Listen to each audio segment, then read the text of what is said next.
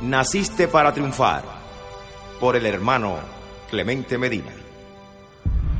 Si piensas que no puedes tener éxito en la vida porque no tienes un título universitario, pues gente como Henry Ford, Bill Gates y Mark Zuckerberg tampoco lo obtuvieron y creo que pudieron cumplir sus sueños.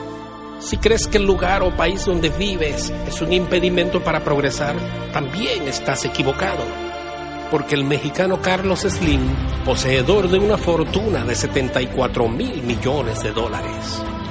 Aliko Dangote, de Nigeria, 26 mil millones de dólares.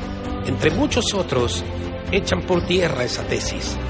Pero si crees que tu problema es un impedimento físico, pues también te equivocas ya que el presidente número 32 de los Estados Unidos, Franklin Delano Roosevelt, antes de ser presidente, en 1921, la vida le condenó a vivir en una silla de ruedas.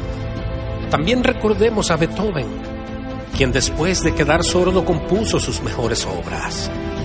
Y el mejor ejemplo de todos, sin lugar a dudas, es Jesús de Nazaret, quien sin tener título de maestro jamás nadie enseñará como él.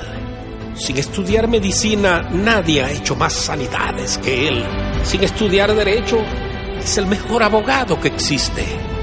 Nació en un país pequeño y ni siquiera en la capital, sino en una pequeña población llamada Belén de Judea.